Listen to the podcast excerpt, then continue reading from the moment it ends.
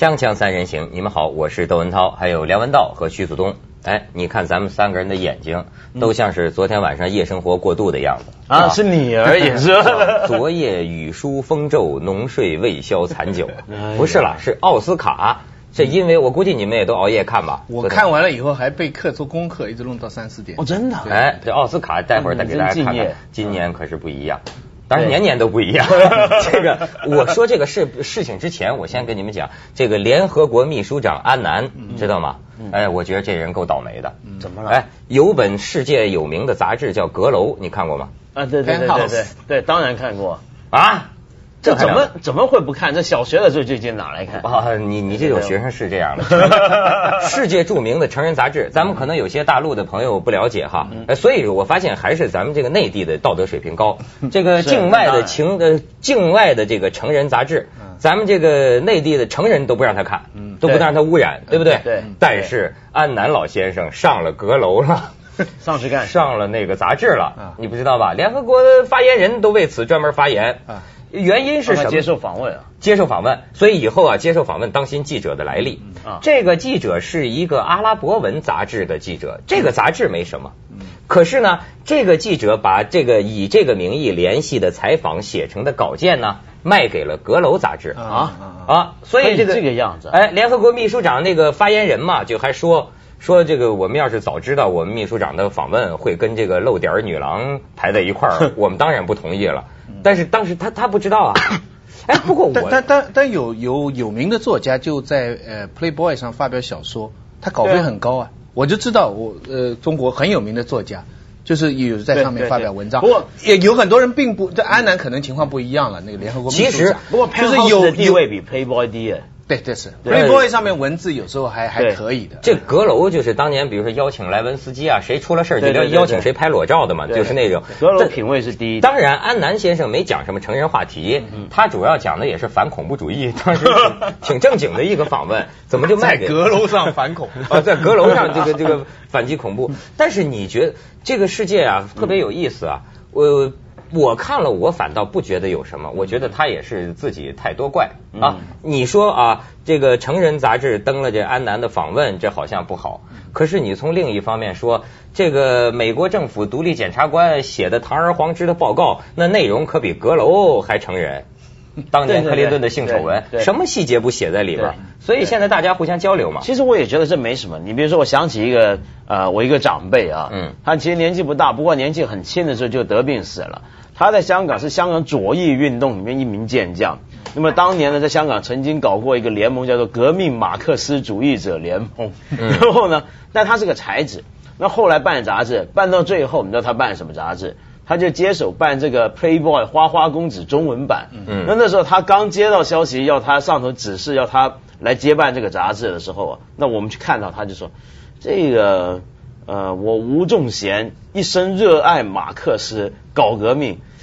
搞搞这花花公子也是有出息的事的。可能呢，他那个花花公子被他这个革命马克思主义办了以后呢，嗯，就被那个那个那个谁啊，那个吴仲贤，不是那个因你终身呃美丽那个 Beautiful Mind 的主人公一看就全是革命的密码了。哎，这裸照上一看，肯定很多密码。这部电影得了这个最佳电影，众望所归，是不是？哎，先给大家看一看昨天晚上的这个新闻片段啊。The Oscar goes to Halle Berry and Monsters Ball。凭着《怪物舞会》一片，哈利·贝里成为奥斯卡金像奖设立七十四年以来的首位非裔美国影后。她在台上激动的哭了起来，并把奖献给所有非裔美国女性。And it's for every nameless, faceless woman of color that now has a chance because this door tonight has been opened. 在奥斯卡最佳男主角奖项方面，在训练日饰演贪污缉毒警官的黑人演员登塞尔·华盛顿击败大热门拉塞尔·克罗，成为继六十年代悉尼·波提尔以来的另一位奥斯卡黑人影帝。描述天才数学家克服精神病的影片《美丽心灵》在这一届奥斯卡颁奖礼上出尽风头，除了珍妮·康奈利夺得最佳女配角奖项。罗恩·霍华德捧走最佳导演之外，影片还夺得最佳改编剧本和最佳影片的殊荣。至于得到十三项提名的《指环王：魔戒》现身，只得到最佳化妆、最佳摄影、最佳视觉效果和原创配乐四个奖项。而最佳外语片则由波黑的无人区一片夺得。凤凰卫视综合报道。哎，呃，你们知道我这个政治觉悟也比较高啊，所以我这个事情比较喜欢从政治方面考虑问题。但是也我也可能是这个小人之心啊，就是我觉得这个你看这回啊。呃，影帝影后都是黑人。哎，要是我主持人也是黑人，对，而且有一个终身成就奖也是黑人。就是说，这个提名的名单里哈，有一个算一个，带色儿的全得奖了。嗯，就是这个会不会是美国九幺幺之后，他们觉得需要促进民族大团结，呃，受这种影响导致的呢？很难讲。不过向来呃，像这种投票啊，都会是因为他的投票基本上，我想还是挺公开的，就没有什么。特别黑暗的黑箱运作，那除非有人去买票，因为他那个投票的机制就是叫做他的英文名字啊，其实并不叫奥斯卡奖，奥斯卡奖是我们中国人的翻译，它其实叫学院奖。像他这个学院奖，就是学院里面的会员一人一票去投的，那里面千多两千个会员去投票的时候呢，他们可能有一种集体的那种心态会反映在这个奖上面。嗯，那这个心态到底是不是九幺幺而来？我觉得不一定。反倒是他可能会看到，像这一届有几个黑人演员上来了，而且事前传媒的这个吹捧，电影公司的造势都很厉害，因为他们其实最受到影响的。反而是这个电影公司的造势，比如说电影公司，他之前放一些消息给传媒，让他打电话去给个别会员拉票，给特别有影响力的会员拉票。对，这是中间用了很多负面新闻什么的。而且昨天这个我跟鲁豫看电视的时候，你就说这个女主持人《人鬼情未了》里边那个黑人无比高本，呃，无比高本啊，哎，我就发现一个道理啊。这个弱势群体其实占便宜，弱势群体享有最大程度的言论自由。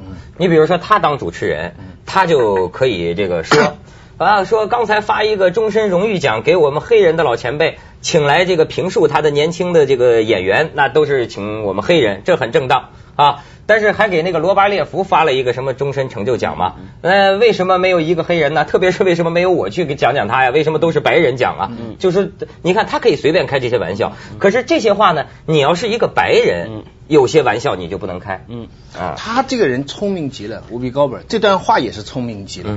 他讲出了一个弱势集团的一个困境。嗯，就是说表面上你看他们现在黑人大丰收，给那个那个谁终身成就奖，然后组织了很多黑人的艺术家，各方面每个人讲一段称赞他。可是乌比高伯这句话的意思就是说，为什么你们找那么多黑人来讲这个黑人呢？为什么里边就是没有白人来讲他呢？他没有这样来讲，他倒过来讲，我们黑人也可以来讲白人呢。嗯，他用这个反过来的方向。嗯，呃，从事好莱坞的黑人比例是百分之十一。但是从七十四年来，一共只有六个人得过奖。嗯，所以所以从从政治的角度来讲，现在这次黑人这样的大丰收啊，肯定是好的。但是呢，我跟你一样，我我我倒不是觉得，我也同意那个那个梁文道说，我觉得他不是一个有意的安排，是人们都有的一种心理。但是是大家可能有一种集体无意识，在这个里方有一种共同的趋势。比方说，Denzel Washington 这个黑人的男男主角哈，嗯，我很喜欢他的。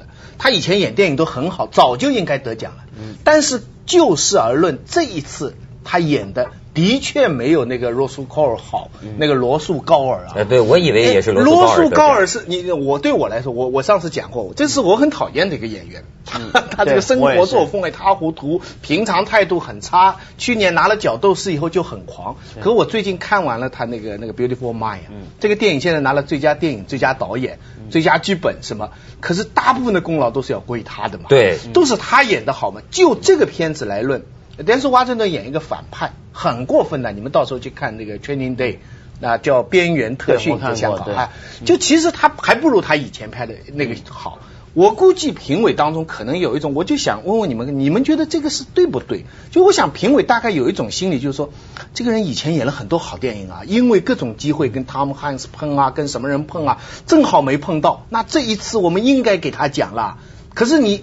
但是是不是这样？这个好不好呢？这样的一种就昨天就真是像他们说的，就是一场这个黑人的大胜利一样。好家伙，都跟节日一样。而且你看那几个获奖的黑人演员互相酬答呀，比如说丹素华盛顿一拿奖，说美国第一个得奥斯卡金像奖的那个黑人演员薛尼波特，薛尼波特也在台上嘛，老头在上面包厢上坐着，他说：“我四十年来就是以你为目标，没想到今天我们在同一个台上领奖，我人生除了你之外别无别别的目标，就这种互相赞美。哎呦，而且你看，尤尤其是刚才那个影后出来。”就他把他获奖这个事情痛哭流涕的说成是什么呢？我是代表我，我觉得他的弦外之音就是什么呢？我是代表所有那些在好莱坞受到不公正待遇的有色人种的女演员来领这个奖的。那意思我们被压抑多少年了，可该我们扬眉吐气了。我觉得他们是不是得感谢一下拉登啊？这个。不过我觉得像你刚刚之前说乌比戈伯他说那段话，其实还可以从另一个角度去看。就我觉得大部分的中国观众啊都不知道，或者是忽略了美国电影其实有这样的一个市场的存在。就什么市场？一个纯黑人电影的市场。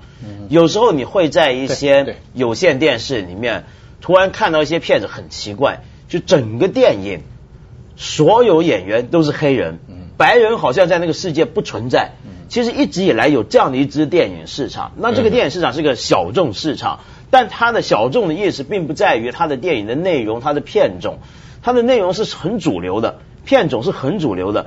唯一不主流的就是它从头到尾都是黑人，拍的是黑人，演员是黑人，那讲的是黑人的生活，整个生那个戏的发生的环境背景那是黑人的居住区。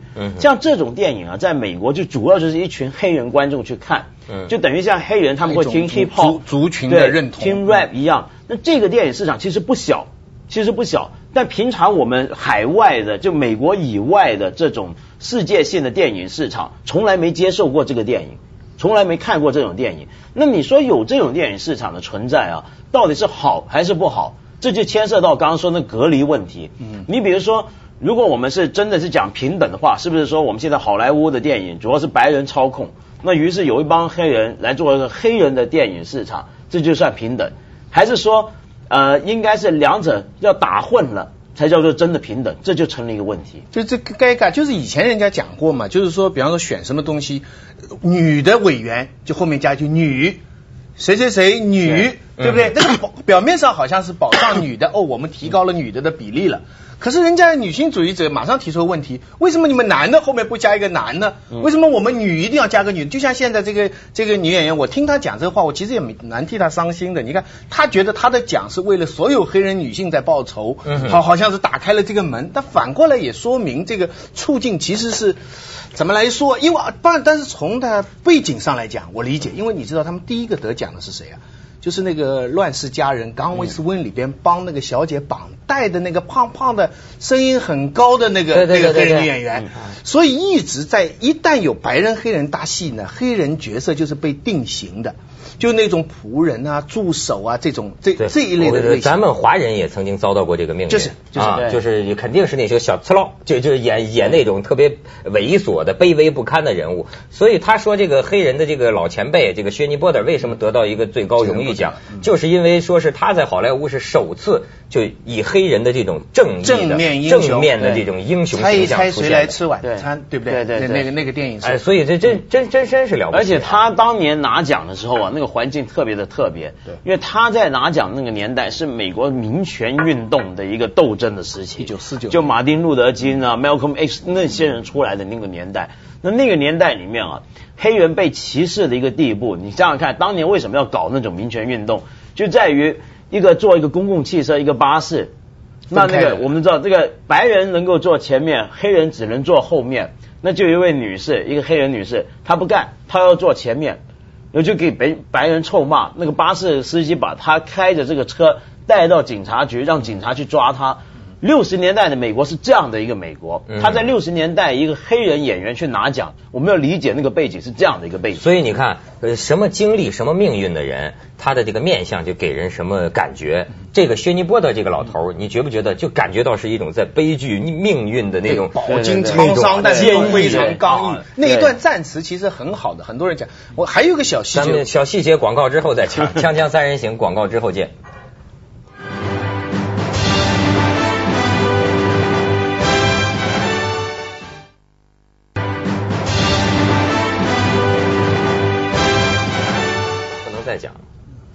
我我呃两个小细节，嗯，第一小细节我刚刚注意到，你看他是白的，我是黑的，你也该得奖，你也该得奖。那我是绿的呢，我该得绿帽子奖。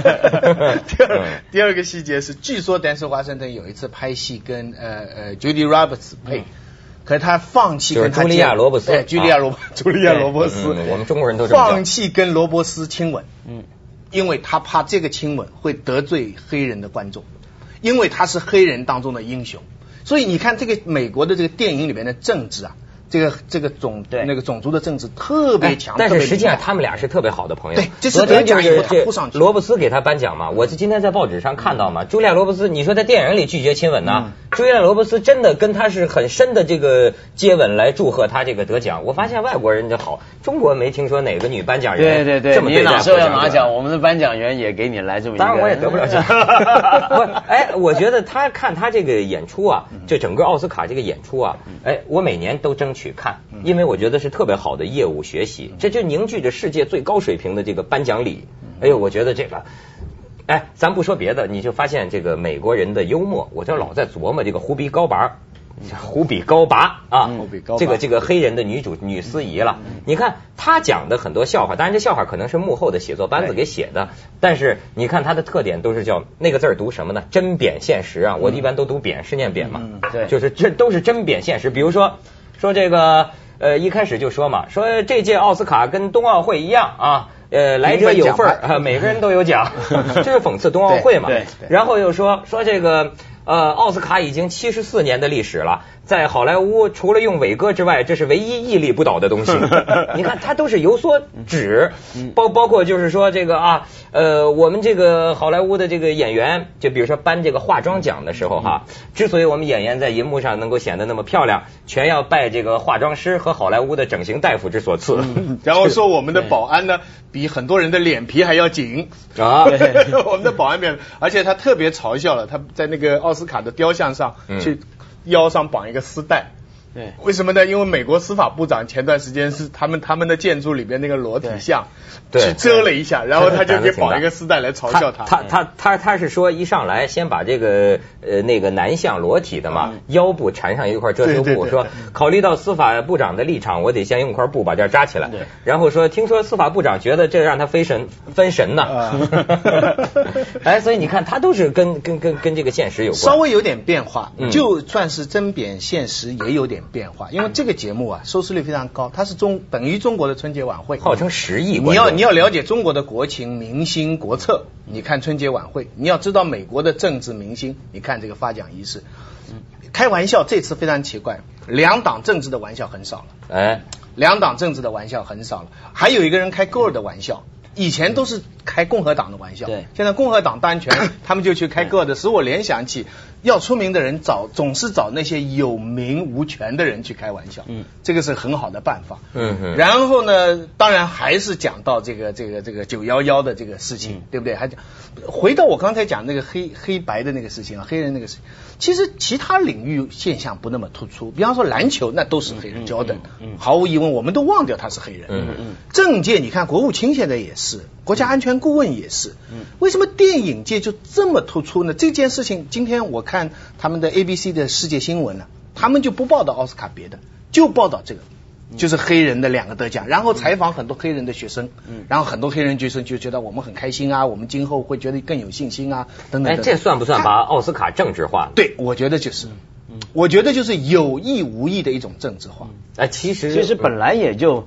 很政治化，嗯，奥斯卡从来没有不政治化的一个时候。我觉得你当年薛尼波特拿奖也有一个政治化的一个那个背景，因为呃，奥斯卡是代表着好莱坞的一个电影工业奖，对，它这个整个工业的政治关系是一个民主党的一个政治关系。那么这样的一个民主党的政治关系，比如说当年的时候在薛尼波特得奖的时候发挥过一次作用，那现在这一回呢，他也在发生这个作用。我觉得他虽然表面上在笑民主党。在嘲笑民主党，因为现在是共和党当权，而且得势得天下人心。但是他这样的一个反馈的作用，有可能是反向表现，因为同从来比较同情有色人种的政党就是民主党。对，而且好莱坞好像总是支持民主党，总是支持民主党。对，而且另外一方面呢，我觉得呃，你你刚刚说，譬如说这些黑人得奖，那么他们是不是要？呃呃特别的去提强调这一点，我觉得这也肯定是的，对不对？而且你看这个电影工业，他们这些人，我觉得他们是在做一个 self celebration。嗯。就你看好莱这个呃呃奥斯卡奖啊，每次颁奖的时候都固定有些场面一定会出现。嗯。就比如说有一些人特别有成就的人一出来，大家要起立鼓掌。嗯。这在别的颁奖里都比较少见。嗯。他这个起立鼓掌固然代表好像那个人特别地位崇高、影响重大，大家要对他致敬。那除此之外，还有个很重要的地方，他这个起立，大家都起立，是表示出我们是一群人。我们是一伙的，我们大家都向你致敬，你是属于我们这伙的。我们我们任何一个人也都是我们彼此之间一个有点像那个帮派开会呢，就有点像，因为大佬。啊，对，他纯粹是个工业奖。我们要从这个角度来理解奥斯卡奖，它跟柏林影展、跟威尼斯不一样，跟这些展都不一样，它是一个很工业化的，是讲好莱坞的一个制度的。你既然牵涉到整个工业制度，你就牵涉到整个经济制度，你就不能不碰政治。反正这个弱势群体一般得了奖哈，都是难忘祖国，你发现没有？都是他都会往往提到自己的这个来处。嗯，我有一个毛病啊，我就发现我这个人也不知道怎么回事，说起来非常不好意思哈。我看所有的颁奖典礼的时候，我脑子里就在构想这个获奖演说。就包括我看这个，太想拿奖，你就想自己假如上去的话，说什么？这是我的一个毛病，我知道这也很不好，很很自高自大，而且主要这事儿跟我没什么关系，没关系。但是我从小就这样出来。我看选美，我都想象着，如果我选美，我怎么说？你比如说，哎，我昨天看奥斯卡，我就想最佳外语片，估计我要得最多就是得这个，对吧？然后我就想，我就我还我还得准备这个英文的。一般这个中文的这个我我我还看不上，就是我我我我觉得得是英文的。哎，就是讲完一段之后，张艺谋准备了好几次。哎，我设计的就是到最后，哎哎，Ladies and Gentlemen，请允许我用我自己祖国的语言，对我自己的祖国亲人讲几句话。朋友们，你们好吗？我在奥斯卡呢。就哎，我觉得很感人，对不对？先去一下广告，锵锵三人行广告之后见。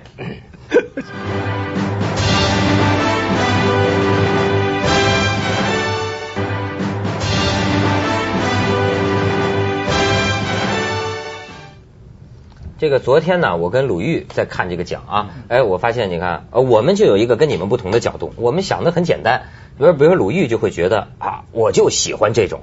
上台是痛哭流涕，特别激动，在这个暴风雨一般的掌声中，人彻底失控。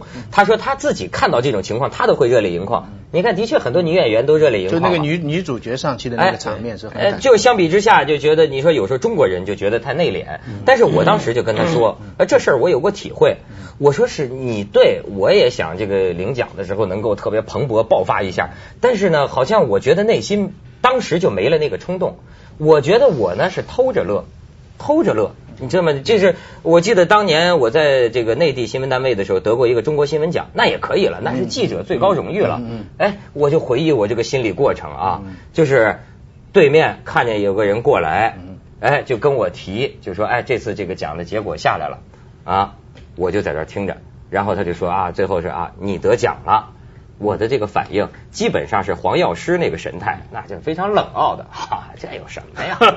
可是实际上，他从他开始提这个奖有结果了开始，他没注意到我的呼吸就已经停止了，嗯，你知道吧？哦，你是憋着气着，然后，然后，然后这有什么？对，然后在外边这个同同事们什么祝贺呀什么的哈，那就跟嗨嗨，这这这这，这是啊，一进了家门，蹦的离地三尺高。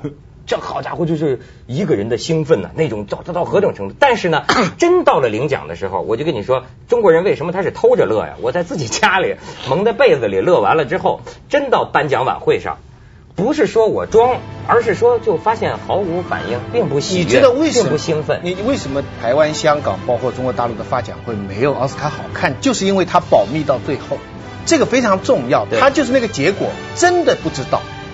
我我我问过圈内的人，我在美国问过他们，我说你们总有点消息吗？你们那么大的投资，这么多人捞比，你们总有点消息，真不知道。所以他为了这个保密，中国人是什么？看及时反应。中国人是你要不告他能得奖，他还不一定去呢。对，他里面也很。